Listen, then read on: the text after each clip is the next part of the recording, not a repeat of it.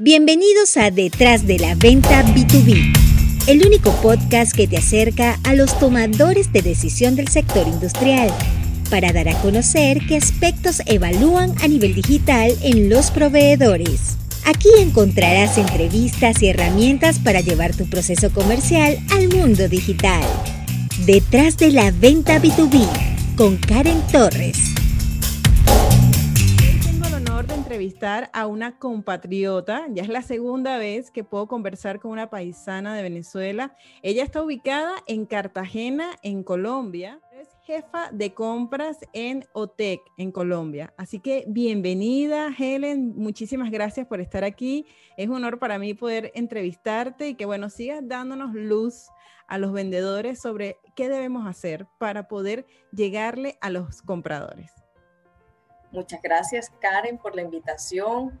Muy orgullosa de tu trabajo, de este nuevo medio y esta nueva iniciativa para que los vendedores, los comerciales, eh, tengan herramientas de cómo acceder a las empresas, a sus mercados meta, abrir oportunidades. Me gusta mucho esa iniciativa y te felicito. Y muchas ah. gracias.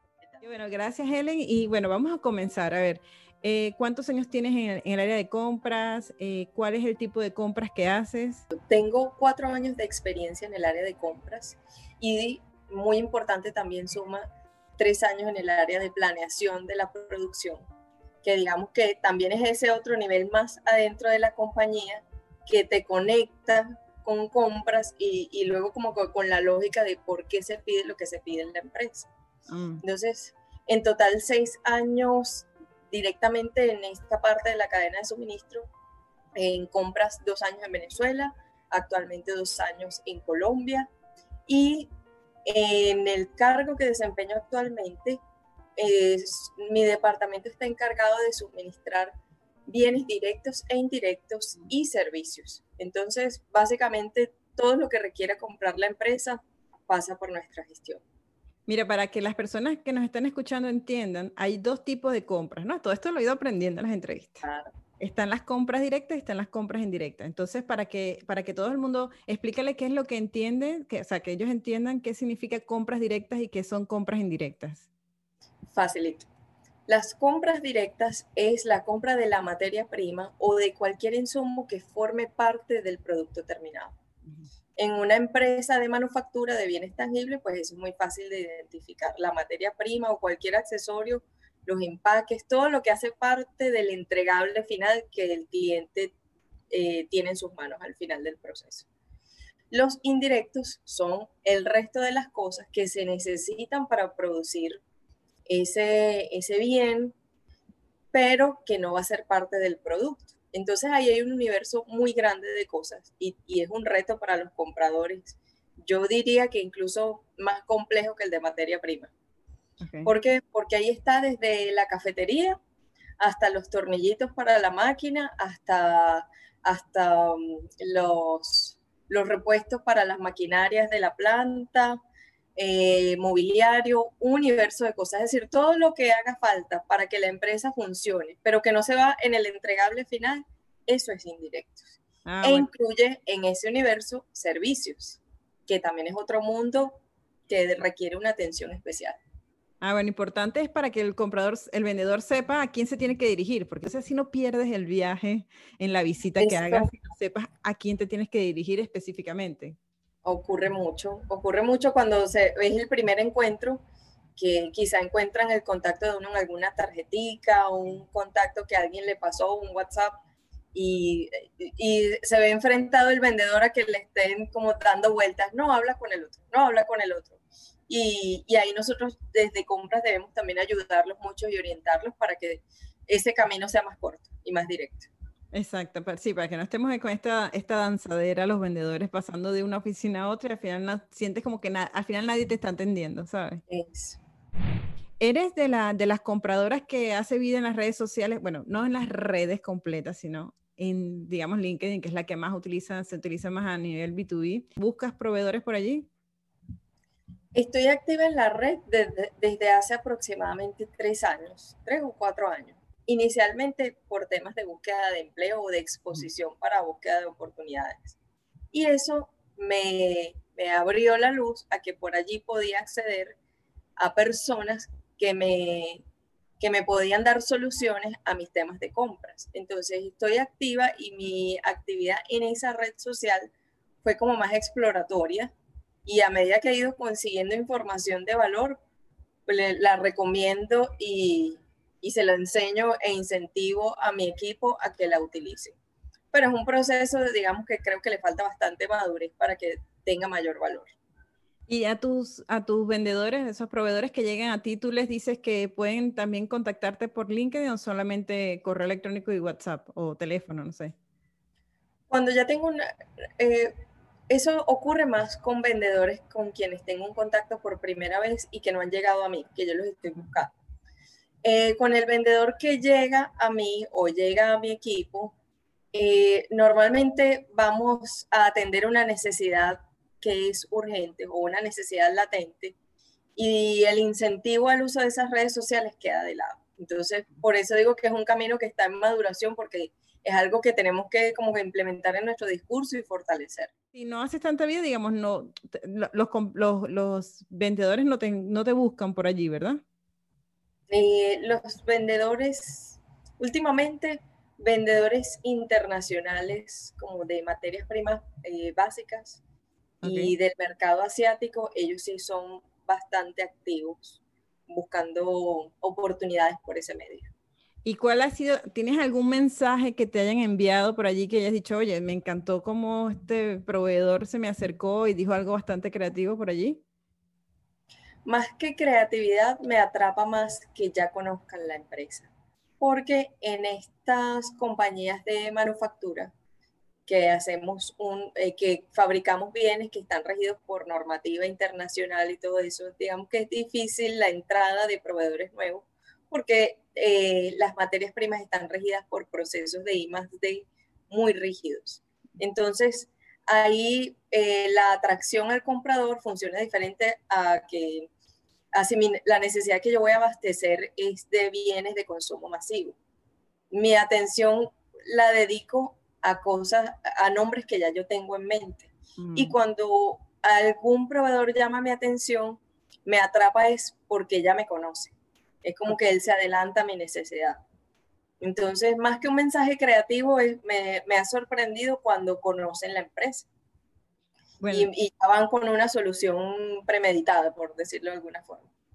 Y esto, y ese es un punto que han repetido la mayoría de los compradores, es que cuando el vendedor se acerca conociendo la empresa y entendiendo cómo su producto ayuda a la empresa, es que ha captado su atención. O sea, es como, me alegra que, me conozca decirte, me gustaría agendar una reunión para conocer la empresa y ver cómo podemos hacer alguna alianza. Como, sí, no tiene mucho sentido.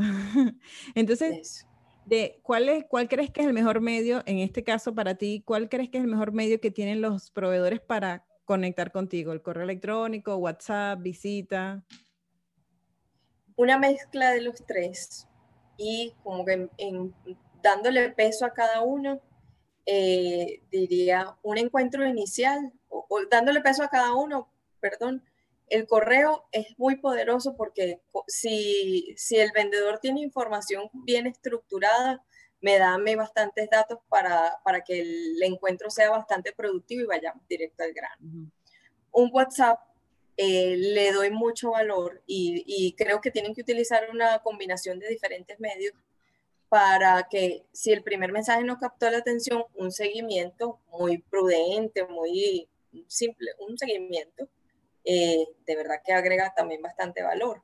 A veces cuando llegan las ofertas a nosotros, eh, puede ser una oferta maravillosa y, llegó fue en un momento donde habían prioridades, una urgencia eh, de planta o un proyecto nuevo de producción que toda la empresa está abocada a un objetivo específico. Entonces a veces, ¿quién, ¿quién desde afuera va a saber qué momento está atravesando la empresa que va a comprar?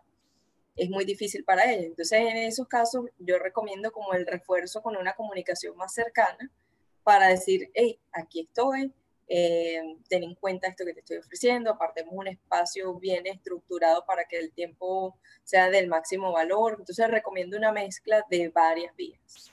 Y en LinkedIn, cuando somos desconocidos el oro del otro, creo que es la mejor manera, porque eh, el LinkedIn te permite exponer la empresa, exponer los empleados, exponer mucha información de valor que, eh, digamos, si en el correo el vendedor condensa lo específico que te va a ofrecer, pero ahí no te va a contar toda la empresa, quién trabaja ahí, cuántos años tienen, dónde tienen plantas, no.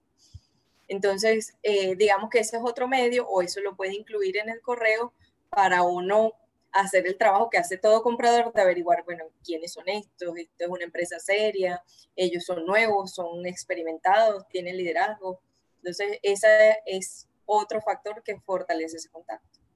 Ok, y cuando este, tú por lo menos te llega un correo electrónico de alguien que, bueno, encontró tu correo, te, está, te quiere presentar la empresa, ¿qué debe decir en ese asunto, en ese correo electrónico para que te llame la atención? O sea, para que decidas abrirlo, porque sabes, ¿sabes cuántos, para empezar, antes de que me des esta respuesta, ¿cuántos correos recibes diariamente, más o menos en promedio? Entre internos de la empresa y externos de proveedores. Un día facilito, que no tenga muchos problemas, como 60. 60 correos diarios. Y días de mucha actividad me puedo acercar a los 100. Ok, entonces viendo esta gran cantidad de correos electrónicos. Muchas comunicaciones internas, cantidad de, de detalles, pues que se deben dejar por escrito. Bueno, entonces imagínate, con tanta gente que te está escribiendo, tantas personas que te están escribiendo a diario, ¿qué, debe decir un correo electrónico de un proveedor para que tú decidas, bueno, voy a abrirlo? Bueno, muy importante. Eh, hagan un título atractivo, o sea, que el título diga a qué, me ofreces, porque muchas veces el título dice brochure, presentación, si es un correo que no conozco, de último para la lectura. Eh, el otro es, puede que el brochure, el brochure lo adjuntan en PDF, con, donde está la información específica, pero la información más impactante de su producto estrella, eh, recomiendo que lo pongan en el cuerpo del correo. Una imagen, una imagen que en el cuerpo del correo te atrape, porque también eh, el tema de abrir adjuntos desmotiva y nos pasa a nosotros mismos en las comunicaciones internas o en las comunicaciones con proveedores el abrir adjunto, digamos, es que es una operación más que se suma a, a, todas las que tienes que hacer y ya va ahí como quitándole motivación a la persona que lee. Entonces, tu producto estrella o tu mensaje poderoso, muéstralo en el cuerpo del correo, que salga reluciendo de primero. Y eso va a incentivar a que la persona diga, ah, bueno, voy a ampliar a ver qué dice este PDF, este adjunto. Ok.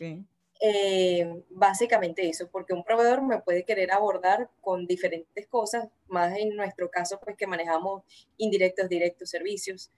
Eh, entonces, mi recomendación va más a la estructura de la comunicación, que el título hable y adicionalmente que el mensaje impactante no, no lo tenga que abrir y verlo después de un proceso largo, sino que esté a la vista. Eh, bien importante, entonces, que el asunto sobre todo si el asunto viene relacionado con que ya conocen tu empresa, así como me dijiste anteriormente. O sea, que se denote que tú sabes quién es la empresa y qué puede hacer tu producto por ella. Y el otro es que cuidar el, el, adjunto, porque entonces también te mandan un adjunto de 200 páginas para que tú, sabes, como no tienes nada que hacer, entonces la ok, y ahora cuando, por ejemplo, esa persona, esa empresa ya te, te envió la propuesta, eh, te, envió el correo, te llamó la atención y entonces ahora tú quieres eh, pedirle un presupuesto, ¿no? Entonces, cuando te hacen llegar el presupuesto, ¿qué aspectos tú evalúas para decir si vamos a trabajar o no, no vamos, esta, esta empresa definitivamente no, porque sé que tienes que pedirle varios presupuestos a varias empresas al momento de tomar una decisión. Entonces, ¿qué te hace declinarte por una y no por otra empresa? Bueno, hay tres aspectos básicos que eso siempre, siempre están y no pueden faltar el precio, condición de pago y tiempo de entrega. Eso es lo básico. Eh, muchas veces, eh, o, en la gran mayoría de los productos, dependiendo como el peso que tienen en el proceso, ya sea directo o indirecto, el, el, precio suele tener un, un, valor bastante fuerte en la ponderación, pero no es lo único. Y he notado que muchas veces eh, la empresa o el, o el vendedor omite puede ser el tiempo de entrega y el plazo de pago porque está interesado en, bueno, me voy a ir con precio. Entonces, muchas veces lo omiten o está en esa letra chiquita que nadie ve. Y yo recomendaría que esas tres cosas, que son las básicas condiciones comerciales para tomar una decisión de compra, tengan el mismo peso. No, no, no le quiten poder al plazo de pago y al tiempo de entrega que a veces hace la diferencia. Eh, a veces hace que, se haga realidad eso de lo barato sale caro. Ay, es que este me cobraba la mitad, pero me entregó dos semanas después y yo paré la plata. Mm. Entonces, eh, digamos, eh, pude haber omitido esa parte en la decisión porque entregan cinco días hábiles, una letra chiquitica y al final, no, denle, poder a todo lo que puede hacerlos ustedes eh, diferenciadores. yo entiendo que eso viene de que los formatos tradicionales de cotización tienen una estructura fija y, no siempre todos se atreven a cambiarla, pero yo recomiendo siempre que, así como el precio es un número grande que ya tú vas directo y lo ves, eh, los otros aspectos también tengan esa misma visibilidad. Y por lo general, los más facilitos son el plazo de pago y el tiempo de entrega. La percepción que se tiene es que el comprador revisa y, y, el costo está más elevado del que, que, el que debería ser, ¿no? O el que está presupuestado, digamos así. O sea, le dijeron que habían 100 mil pesos y entonces la propuesta que le están llegando es de 120, ya la quitan sin haber revisado, o, eso es lo que se cree que pasa, ¿sabes? Entonces yo necesito que tú me digas si eso es así. Si, si el presupuesto que te dicen es de 100 mil pesos y la propuesta que te están llegando es 120, ¿tú revisas a ver por qué cuesta 120 o sencillamente ya queda desechada? La dura realidad es que el precio pesa mucho, pero eh, hemos tenido oportunidades en las que eso, el tiempo es muy importante. O sea, el tiempo resulta que si yo me ahorro una parada de planta o, o me ahorro, digamos, un riesgo al que puedo estar expuesta internamente en la compañía y esa diferencia de, precio lo justifica, eh, puedo omitirlo si yo no veo eso y si eso está en una letra chiquita, yo, yo vi, ah, 150 mil pesos, chao y yo no vi, ah, bueno, es que este me da servicio por venta, me da una garantía, me o sea, hay que hacer relucir y que no sea letra chiquita el valor agregado. Porque, claro, o sea, cuando, el, cuando eso que estás buscando te lo ofrecen en un precio mayor al presupuesto, tienes 80% de probabilidad que eso pasa por un ladito. Pero ah, invítame a, a ver más. Entonces, es digamos que no sea la letra chiquita o recalcar mucho qué es lo que da ese valor diferenciador. Depende de lo que esté buscando, digamos, puede ganar la oportunidad de, de, ser el, el, que obtenga la compra. Ok, entonces sí, o sea, si, si va a costar, por lo menos que se demuestre que sea bastante evidente, porque si vas a abrir la hoja hasta el final y vas a ver precio y se cierra porque no cubre la, porque bueno, está fuera del, presupuesto, lo que queremos es saber que ustedes por lo menos leyeron. leyeron todo lo demás que decía por qué está costando eso, pero si no se lee, porque entonces también nos excedemos en textos, entonces eso también puede ser contraproducente. O sea, hay que mostrar, eh, dejar evidente por qué costamos lo que costamos. Sí. Ok, entonces sería el tiempo de entrega, en tu caso sería el tiempo de entrega, eh, las condiciones de pago, que si es a crédito o no es a crédito. Y bueno, y el precio evidentemente que también, que es el rey de reyes, como dicen, pues. Así es, así es. Está bien. ¿Tienes alguna historia, algún vendedor que se haya acercado a ti y realmente haya hecho un trabajo excelente? Sí, tengo dos. Uno de materia prima y otro de servicio, o de, no de servicio, bienes indirectos.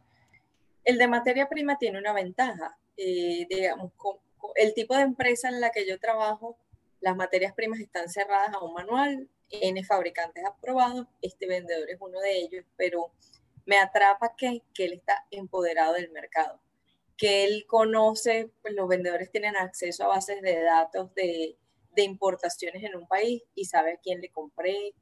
Y digamos, eh, maneja muy bien su discurso en que me pone contra la pared en decir, pero tú le compraste a tal, o sea, en, en exponerme mis movimientos, pero sin ser irrespetuoso o que yo me sienta atacada sino que siento como que, qué bien que se preparó, entonces él quiere competir. Eso me encanta, que conozca el mercado, si tienen herramientas cómo acceder, digamos, para conocer mejor al, al, al cliente al que van a contactar. Eso para el caso de materias primas, en un modelo de empresa en el que el, el tipo de negociación está cerrado a unos parámetros muy fijos, digamos, un vendedor con conocimiento de a quién le va a vender es muy poderoso. Eh, y adicional es como conciso con las respuestas. Eh, la empresa para la que trabaja es una empresa gigante asiática, entonces es una persona como que está, maneja muy fácilmente hacer el discurso concreto porque está adaptado a diferentes tipos de culturas, personas y, conoce muy bien cómo ir directo al grano. Entonces, eh, ¿qué es directo al grano en el caso de materiales? Precio, plazo de pago, tiempo de entrega, las especificaciones. Si me va a ofrecer un producto que está fuera de ese manual de, fórmulas aprobadas es, ya me, ya me expone directo cuál es la ventaja que supera la versión anterior y, y cómo la puedo canalizar con el equipo de I+D. Entonces, eh, ¿qué me atrapa? Conocimiento de parte del, del vendedor. Conocimiento es poder. Y en el caso de un indirecto, eh, me atrapó mucho más que un mensaje la suspicacia del vendedor de hacer preguntas eh, limitadas a lo que yo le pedí por un correo. Es, ay, tú, me, eh, tú sabes para qué vamos a hacer esto. El, el indago más allá. Yo puedo hablar con la persona de tu empresa que está vendiendo el proyecto, qué aplicación final va a tener eso. Es que creo que lo que te estoy cotizando, él tenía un, un indicio de lo que me, que me estaba cotizando, no era. Y pasamos por todos los procesos normales de yo le paso un listado de especificaciones, él me cotizó, internamente me aprobaron, y si él nos hace esas preguntas, me hubiese vendido algo equivocado. Entonces, eh, muy importante también que el vendedor sea suspicaz de ir más allá de la información que yo le expongo cuando tiene alguna sospecha o de que tiene algo mejor o de que quizá uno como comprador esté errado en un modelo de, compras como el de la empresa que yo trabajo, que compramos todo, eh, se nos pueden escapar algunas cosas y es muy importante que el vendedor te acompañe en ese proceso. Claro, porque además ustedes son compradores de todo, entonces es imposible que seas especialista en todo. Eh, eh, Jairo, que es un comprador que entrevisté, me decía, a mí un comprador, que, un vendedor, como tú lo acabas de decir, que me trae conocimientos, para mí es maravilloso. Sabes, que me dice, esto es lo nuevo que está en el mercado, esto te va a ayudar porque esto es lo que está ocurriendo. Dice, porque yo sé de compras y sé de mis procesos de compra, pero yo no sé, yo no voy a saber más que el vendedor de su producto. Es un vendedor que se acerca a mí a traerme información novedosa para mi empresa, a mí me encanta. Entonces, refuerza eso que dice, porque tú misma me acabas de decir, o sea, un vendedor que domine el mercado, que sepa bien lo que está pasando en mi empresa y sepa cómo puedo ayudarme, para ti es también maravilloso. Entonces, los vendedores realmente cada día tenemos que esforzarnos un poquito más en marcar la diferencia, en poder colarnos entre esos 60 correos diarios que tú recibes, demostrando que te conocemos y que además que lo que te tenemos para ti eh, te va a ayudar. Yo sería un tipo de comprador abierto a una llamada breve donde te doy herramientas para que me conozcas. Y ahí ya tu presentación eh, para entrar la primera vez a una empresa, pulirla para ir directo a aquello que va a atrapar o que tiene mucho potencial de atrapar al comprador. Ok, entonces eso también es importante tomarlo en cuenta para una videollamada, que, que te van a decir, bueno, Helen, mira, tengo, vamos a agendar una videollamada y entonces empieza esa presentación de, que tú ves ahí que hay 50 láminas y la primera empieza con quiénes somos, que por ahí por lo general empiezan todas las presentaciones, quiénes somos. Es así. Y es muy importante, es lo que para la dinámica de compras y ventas que hay hoy en día con esta saturación de, de información digital, hay que cambiar el estilo de la presentación. Ese es muy tradicional. Ese quiénes somos es, quizá yo lo veo muy importante en un proceso de licitación, que son más largos y en el que tienes que dejar como una evidencia de estudio de la compañía y si te tomas el tiempo para, para revisar detalladamente ese modelo, puede servir para esos fines. Pero cuando quieres amarrar una compra para un suministro constante, hay que cambiar el modelo y esa recomendación creo que puede, puede servir. Sí, seguramente, seguro que sí. O sea, vamos a replantearnos ese PowerPoint que teníamos ahí desde 1992, ¿sabes? Que también que más nunca se actualizó o cuando ya lo actualizaron siguen apareciendo de primero quiénes somos. Bien, y ahora cuando no es a ti que te están buscando, sino eres tú quien está buscando un proveedor, ¿a través de qué medios los buscas? Eh, LinkedIn me ha servido mucho y buscar la página web de la compañía, porque es que también la página web le da como, le da una estructura y una formalidad a que si es un lugar que existe, que le invierten a tener un lugar digital donde está plasmada toda esa información por completo. Y adicionalmente, eh, nosotros que somos una empresa que nos regimos por una licencia, también preguntar las experiencias de homólogos de otros países. Eh, nosotros que tenemos planta en México y Argentina, yo también me guío de preguntarles, ¿ustedes le han comprado a este otro proveedor? ¿Cómo les ha ido? Entonces la referenciación es muy importante. Cuando es algo local, eh, los servicios, muy importante la referenciación de empresas del sector, de empresas vecinas, eh, porque es algo de trabajos de personas con personas. Entonces, ahí quizá pierde un poquito de peso el papel, porque en el papel, en el brochure, todos se pueden presentar maravillosos, pero cosas que son de servicio eh, dependen bastante o tiene un peso importante la recomendación. Okay. Si no tengo acceso a una recomendación o a dónde ver referencias, ahí sí eh, Doctor Google o LinkedIn para encontrar un teléfono, citar a la persona, ver qué feeling tenemos con esa persona, buscar oportunidades, depende de lo que esté buscando y qué tanto impacto tiene mi proceso, ir a ver sus instalaciones, ir a ver su proceso, porque los servicios es, eh, eh, digamos, no, no me puedo fiar de todo lo que está en papel. Revisas, los encontraste a través de Google ¿qué viste que te diera confianza? Que tú dijiste, aparte, o sea, porque mientras consigues las referencias y tal, este, porque claro, tú le dices a alguien, mira, ¿qué tal has trabajado? Y mientras esa persona te responde o te atiende, ¿qué, qué viste tú por lo menos para decirle a esa persona, dame una referencia de esta empresa porque parece que se ve bien? O sea, ¿qué encontraste en su página web o en su LinkedIn o, o qué viste a nivel de Google para que tú dijeras, esta empresa parece que está, está buena? Por lo general, la, la página web o el LinkedIn eh, tiene alguna parte de para quién trabajamos. Entonces ahí eso me puede dar una guía de, hay una empresa que conozco, puedo llamar para ver. Okay. Eh, la sección de contactos, yo me voy ahí al teléfono, eh, para, para, sobre todo para servicio, me voy al teléfono.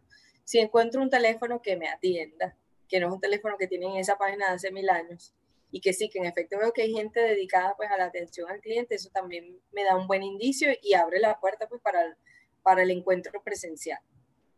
Y eh, adicionalmente, eh, estos otros casos que no son las materias primas de un manual, si están cerca, si están ubicables, o sea, si esa dirección que dice la página y está actualizada es la que es y, y yo sé que es eh, asequible para mí, que puedo ir para allá, eh, también es un punto que digo, así es una empresa que queda aquí, o sea, es fácil de conocer y saber que existe y de qué tamaño es. Personas que nos estén viendo y las empresas que tengan su página web, pero sus vendedores todavía no están activos en las redes sociales, en LinkedIn, por ejemplo, entonces estén muy pendientes de las páginas web, porque, bueno, si no se hace visita, se visita en línea.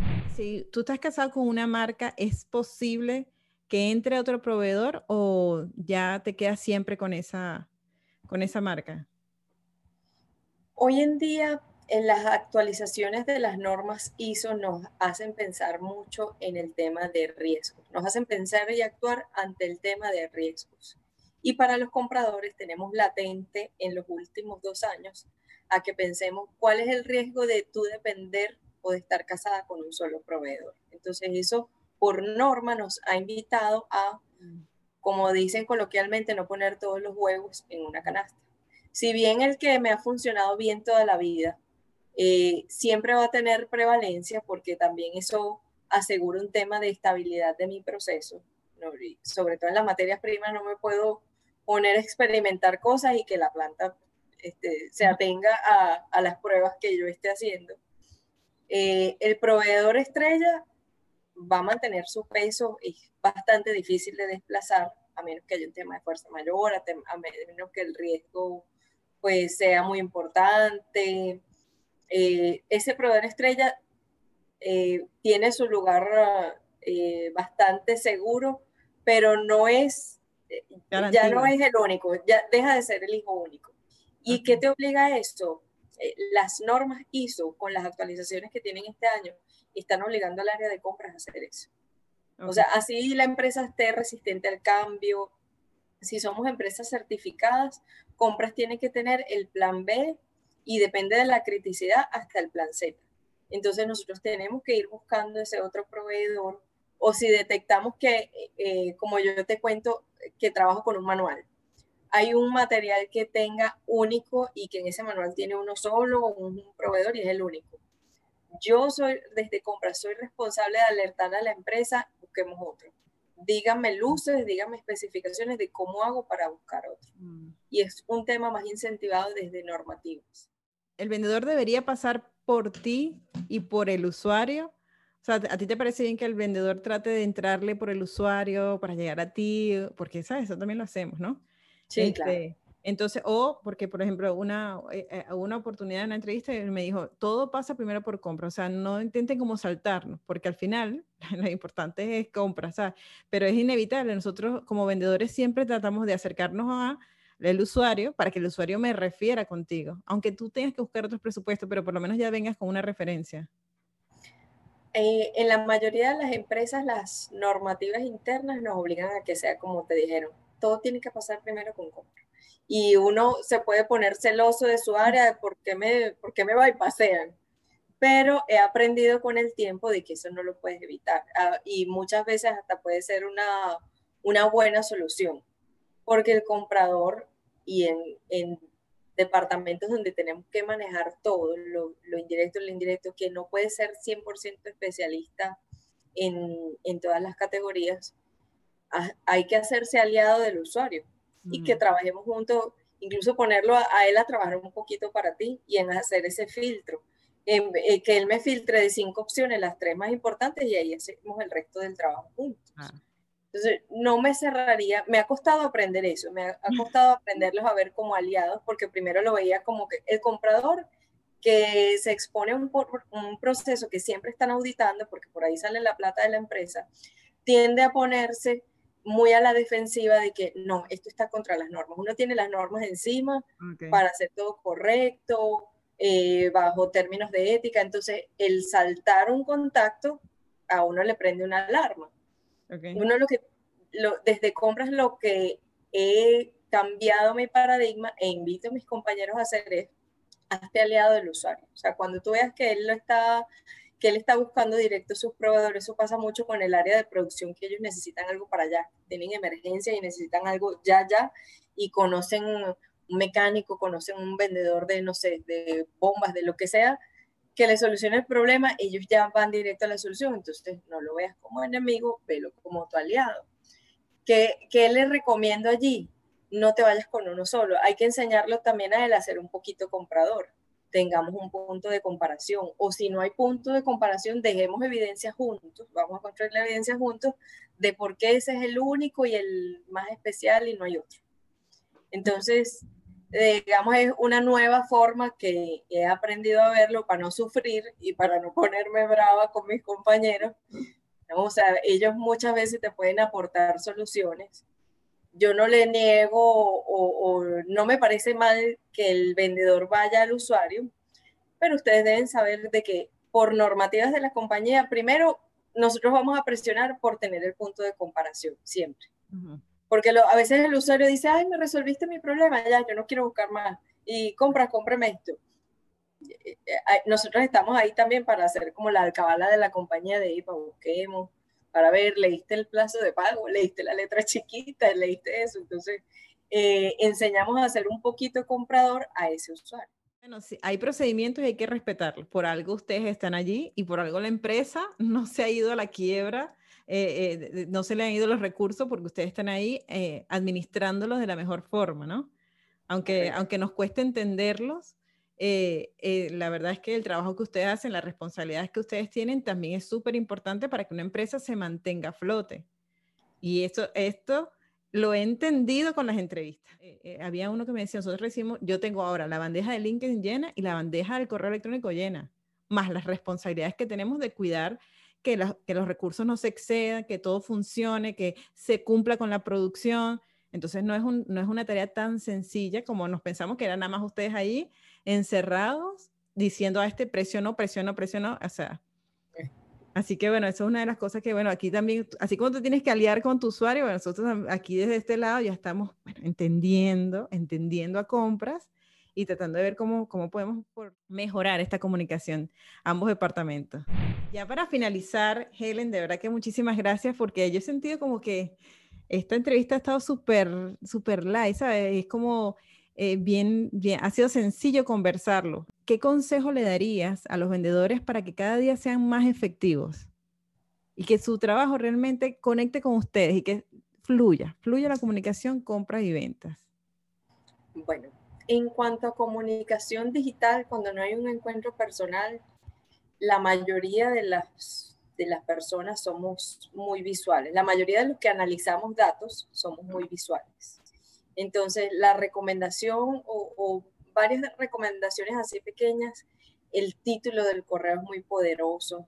Eh, esos que dicen cotización. Lista de precios. Ajá.